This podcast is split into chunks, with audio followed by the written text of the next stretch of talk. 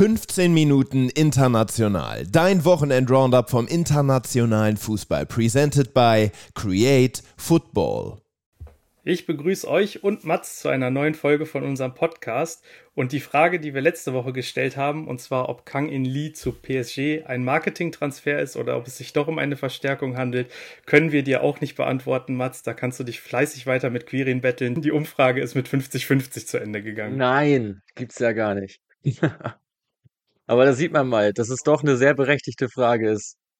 Das stimmt. Und zum Start von dieser Episode haben wir euch ein kurzes Recap zum Gold Cup mitgebracht. Der ist in Amerika zu Ende gegangen.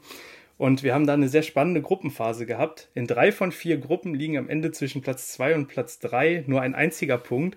Und im Viertelfinale gab es dann schon den ersten Kracher. Und zwar hat Panama Katar da abgeschossen mit 4 zu 0 und ist ins Halbfinale eingezogen. Und gleichermaßen bezwingt die USA Kanada, aber erst im Elfmeterschießen. Da war der Arsenal-Keeper Matt Turner am Start und der hat da die ersten beiden Elfmeter der Kanadier parieren können. Im Halbfinale gab es dann die nächste faustdicke Überraschung. Panama hat da die USA im Elfmeterschießen bezwungen und ist zum dritten Mal ins Finale eingezogen im Gold Cup. Mexiko ließ im zweiten Halbfinale Jamaika da eigentlich keine richtige Chance und hat gewonnen und ist ebenfalls ins Finale eingezogen. Abschließend hat sich Mexiko dann auch noch den Turniersieg eintüten können und zwar mit einem ganz späten Treffer in der 88. Minute durch Santiago Jiménez. Da einmal große Gratulation an Mexiko zum Sieg. Und wer sind die Spieler fürs Notizbuch, Mats?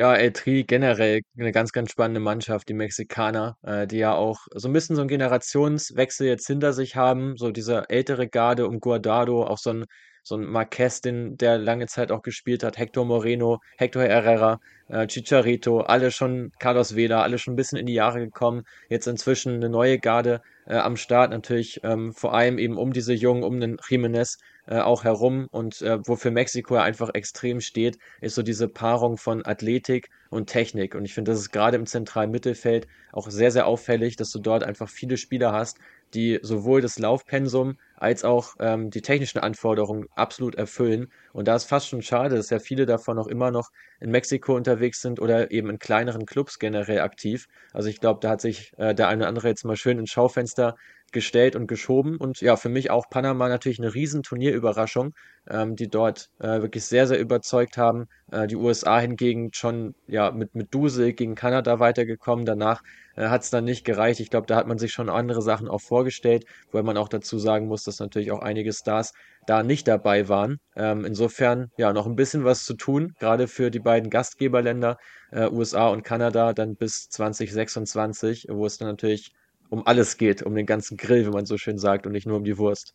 So ist es. Und damit kommen wir auch direkt zu einem amerikanischen Star. Und der ist gewechselt von Chelsea für 20 Millionen zur AC Milan. Er hat bei den Blues immerhin die Champions League gewinnen können. Wir sprechen von Christian Pulisic. 24-jähriger Rechtsaußen ist er und er hofft nach einer durchwachseneren Zeit in London wieder richtig Fuß zu fassen und an die starken Dortmunder Jahre anknüpfen zu können.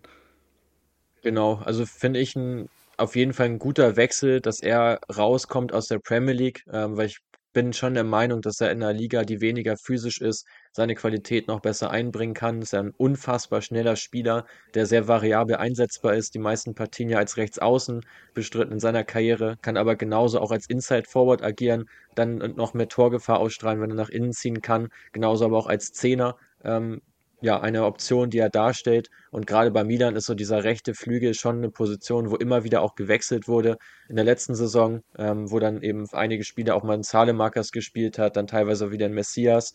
Ähm, da du noch nicht so die Idealbesetzung gefunden. Insofern glaube ich, ist da auch einiges drin an Spielzeit äh, für Pulisic und ähm, ja, bin mal gespannt, wie er dann in Mailand ankommt. Und er könnte da den Gerüchten zufolge auch noch auf einen Teamkollegen treffen, nämlich auf Yunus Musa, der auch sehr, sehr stark im Gespräch ist, der Mann vom FC Valencia. Vielleicht haben wir den hier äh, nächste oder übernächste Woche auch nochmal mit dabei. Ähm, der soll sehr kurz vor einem Engagement stehen bei den Rossonieri. Da lassen wir uns mal überraschen. Und weiter geht's bei einem Club, der vor kurzem von den Eigentümern des FC Chelsea übernommen wurde. Die Rede ist von Racing Straßburg. Die Eigentümer haben nachhaltige Investitionen angekündigt und erstmal für 20 Millionen Syla gekauft. Er ist Rekordtransfer der Straßburger. Der 20-jährige Ivora ist 1,88 groß und kommt von Brügge, wo er 17 Spiele absolviert hat in der Liga und zusätzlich 6 in der Champions League.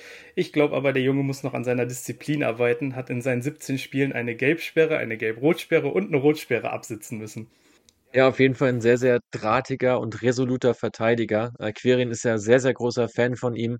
Ähm, ja, ist natürlich schon ein Brett bei der Ablösesumme und den doch recht überschaubaren Einsätzen äh, in der aktuellen Saison, aber hat halt in den Spielen absolut gezeigt, äh, dass er da schon in sehr hohe Regale vorstoßen kann, äh, weil es einfach ein unglaublich ja, robuster, physisch starker Verteidiger ist, der auch diesen absoluten Willen hat, auch im letzten Moment noch dazwischen zu gehen. Und das ist ja so ein bisschen auch dieser französische, schrägstrich belgische Ansatz zu verteidigen, dieses sehr aggressive, sehr eng am Mann äh, dran sein und im Zweifel eben auch nochmal versuchen, den Ball wegzuspitzeln, auch wenn du dir damit vielleicht äh, eine rote Karte einhandelst über eine Notbremse oder auch einen Elfmeter mal verschuldest, aber du bleibst nicht weg, du stellst dich dem Duell und das ist was, was Süller einfach unglaublich verkörpert und aus meiner Sicht ja generell wichtig für Straßburg jetzt Qualität dazu zu bekommen. Letztes Jahr nur doch recht knapp dem Abstieg entronnen und äh, wenn es da wieder in obere Regale gehen soll, ähm, auch was die Ligaplatzierung anbelangt. Und das Fanpotenzial ist ja sowieso da, dann muss da auf jeden Fall einiges passieren im Kader. Und das dürfte, denke ich, nicht der letzte Zugang werden. Ja, und viel passieren im Kader muss auch im Borussia Park. Die haben sich jetzt aber vermutlich einen neuen Star geangelt. Und zwar wechselt Schwanchara für 10,5 Millionen Euro von Sparta Prag nach Gladbach. Der Marktwert liegt allerdings nur bei 4 Millionen. Der Mittelstürmer ist 22 Jahre alt und hat letzte Saison in Tschechien auf sich aufmerksam machen können. Zwölf Tore und drei Vorlagen stehen da in 23 Spielen zu Buche. Kann er die Lücke schließen in der Gladbacher Offensive?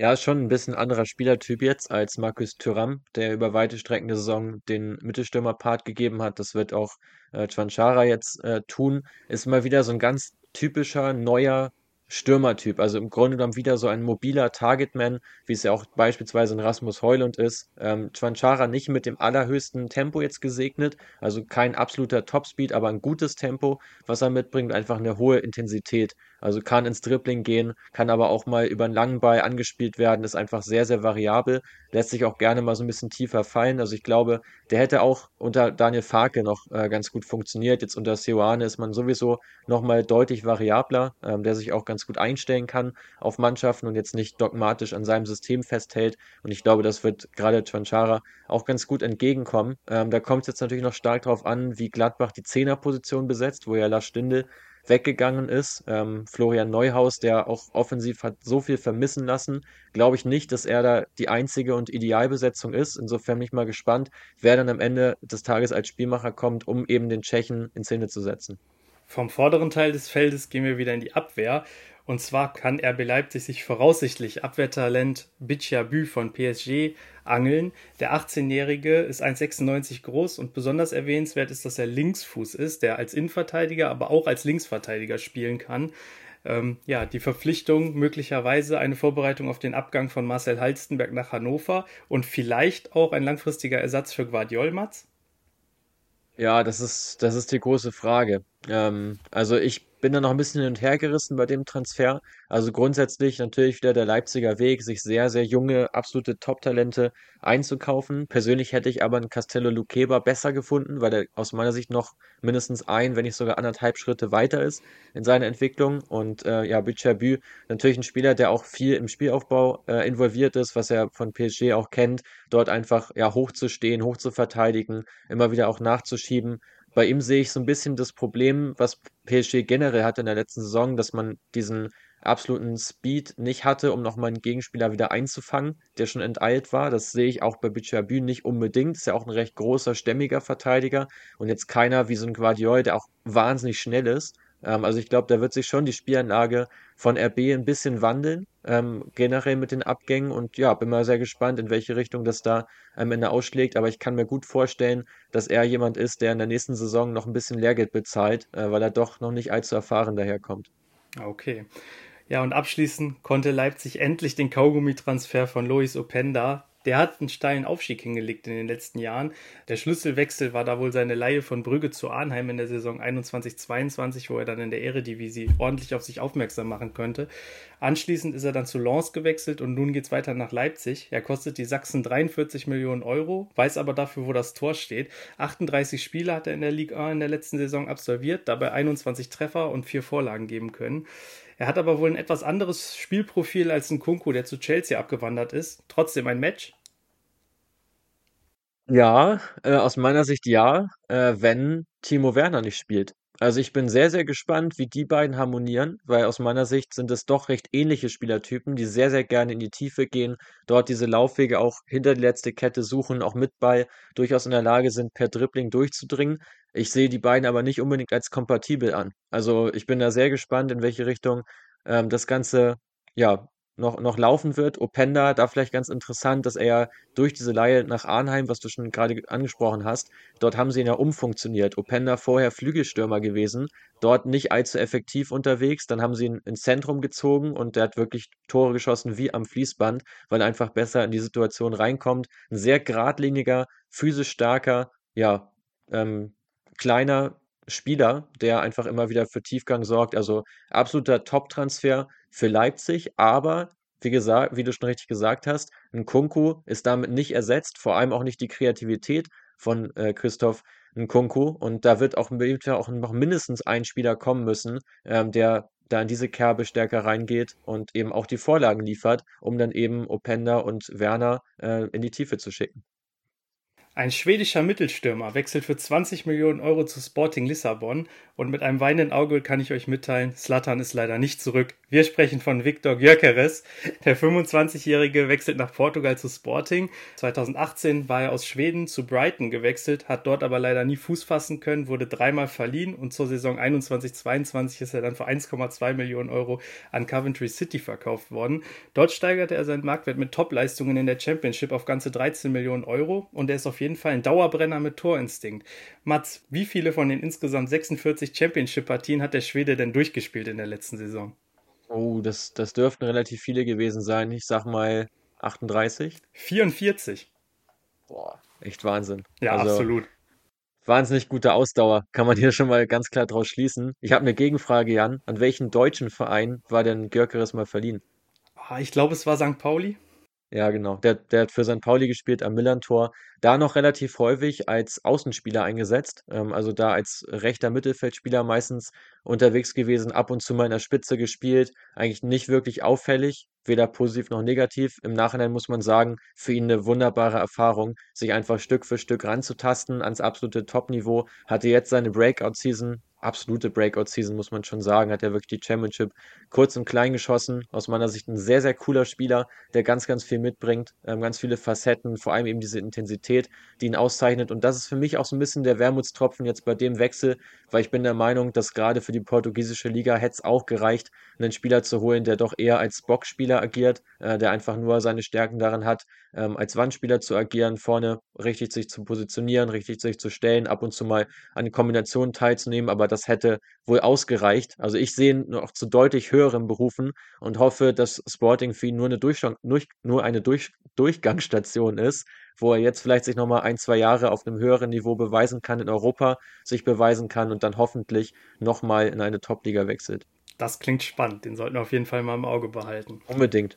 Als letzten Transfer haben wir euch Jan Aurel Bissek mitgebracht. Der 22-jährige gebürtige Kölner konnte in Aarhus auf sich aufmerksam machen, hatte sich beim FC zuvor nie wirklich durchsetzen können und wechselte dann nach Dänemark. Nach drei Jahren dort geht es jetzt für 7 Millionen Euro weiter zu Inter Mailand. Ist der Schritt zu groß oder genau richtig? Ja, ist schon, schon eine Hausnummer. Also, aber das hat man bei Malik Chow auch gedacht, äh, der dann zum AC Milan gewechselt ist, als junger deutscher Verteidiger. Man dachte, ja, okay, als Backup kann man das vielleicht mal machen. Und der hat sich ja ganz gut durchgebissen, auch ein bisschen von der Systemumstellung profitiert. Ähm, die, ja, Dreierabwehrkette bei Inter Mailand, die ist relativ zementiert. Ähm, das haben sie jetzt ja schon seit über zwei Jahren ähm, kontinuierlich gespielt. Insofern hat man schon mal drei mögliche Spots für ihn. Ähm, gutes Tempo, was er mitbringt und vor allem im Passspiel hat er sich in Aarhus unglaublich entwickelt. Ist einer der besten Passspieler äh, der gesamten Liga geworden, von hinten raus, immer wieder auch mit präzisen langen Bällen unterwegs. Jetzt auch bei der U21 EM mit einer Passquote von weit über 90 Prozent, also immer wieder seine Zuspiele angebracht, auch sehr häufig äh, in den Spielaufbau involviert gewesen. Und genau das erhofft man sich jetzt eben auch bei Inter. Also auf jeden Fall ein Spieler, der auch in etwas dominantere Teams ganz gut reinpasst. Ähm, in Aarhus das ist ja gar nicht so stark der Fall gewesen. Ja, ich finde den Wechsel spannend, ähm, bin mir aber nicht zu 100% sicher, dass er sofort äh, durchschlägt, weil das Grundniveau bei Inter Mailand, das ist schon sehr hohes. Ja, absolut. Und zum Abschluss wollen wir noch einmal das Scheinwerferlicht auf Fenerbahce Istanbul richten. Der Pokalsieger aus der Türkei hat zwar Top-Talent Ada Güler an Real Madrid verloren und auch Bruma ist zu Braga abgegeben worden und Mergin Berisha jetzt endgültig zum FC Augsburg gewechselt. Dafür konnte man aber über 30 Millionen Euro einstreichen Spannender sind die Zugänge, die das Team begrüßen kann. Ablösefrei konnte man sich nämlich unter anderem Ryan Kent von den Glasgow Rangers sichern, Dusan Tadic von Ajax Amsterdam und Edin Dzeko von Inter Mailand. Außerdem kommt für 9,75 Millionen Euro Szymanski von Dynamo Moskau nach Istanbul. Der hat in der letzten Saison bei Feyenoord spiel gespielt und da neun Tore erzielen können und vier Vorlagen machen können als offensiver Mittelfeldspieler und hat mit 24 noch eine Menge Potenzial, im Gegensatz zu denen, die jetzt ablösefrei gekommen sind mit Ausnahme von Kent. Aber es ist eine ganz spannende Transferphase, die das türkische Top-Team da hinlegt, oder? Absolut. Also mächtig Bewegung im Kader, ähm, wo man sich versucht ja auch breiter und neu äh, aufzustellen. Und ich finde, da sind auch viele Transfers dabei, die total spannend auch daherkommen. Natürlich jetzt vor allem der von Dusan Tadic, ähm, so ein bisschen der der Königstransfer, kann man jetzt ja schon sagen, mit dem, was er über Jahre hinweg ja nachgewiesen hat, an Qualität, an Spielstärke, an Spielkultur und natürlich auch als langjähriger Kapitän auch eine Führungsrolle einnehmen kann bzw. soll. Ich finde das generell auffällig bei vielen Neuzugängen, die jetzt gekommen sind bei Fener, dass es schon eher die Gattung Leitwölfe sind, die jetzt verpflichtet worden sind, während man eben dann so ein Ada Güler zum Beispiel abgegeben hat, der jetzt abs absolutes äh, Talent ist, ähm, aber jetzt äh, auch ein individuell starker Spieler. Und äh, dazu ja auch Attila Salai, der noch vor einem Abgang steht, äh, dort ja Union sehr interessiert gewesen. Jetzt scheint das Pendel Richtung Hoffenheim auszuschlagen. Ähm, also auch da nochmal ein Spieler, den man für recht viel Geld verkaufen wird. Insofern, ja, denke ich, wird die Transferrechnung da ganz gut aufgehen und ich bin sehr gespannt, wie der Kader am Ende der Transferperiode aussieht, ähm, wo man vielleicht auch ein bisschen überbesetzt ist, äh, weil man sicherlich auch noch Spieler abgeben muss, die so ein bisschen zur Breite gezählt haben in der letzten Saison. Also da kann man sich noch ein bisschen verschlanken, aber ja, gerade so dieser Transfer, wie gesagt, von Tadic, den finde ich sehr spannend und auch den von GQ ähm, aus Straßburg gekommen, ablösefrei. Der ist so unglaublich aggressiv auch verteidigt. Finde, da hat man schon direkt einen sehr, sehr guten Ersatz. Klar, kein Linksfuß für die Innenverteidigung, aber jemanden, der definitiv auch das nötige Format hat, um in der türkischen Liga eine absolute Top-Rolle zu spielen. Sehr gut. Und wenn ihr diese Woche wieder Lust auf Fußball habt, dann guckt auf jeden Fall mal bei der Frauen-WM rein, die in Australien und Neuseeland stattfindet. Das wird auf jeden Fall ein spannendes Turnier und damit, Mats, überlasse ich dir die letzten Worte. Ja, ganz genau. Äh, schaut da gerne rein, ähm, verfolgt äh, die WM, wo es immer wieder auch Analysen von uns geben wird äh, in den öffentlich-rechtlichen Kanälen. Und ja, ähm, ich freue mich aufs nächste Mal mit dir, Jan. Hat Spaß gemacht und bis zum nächsten Mal.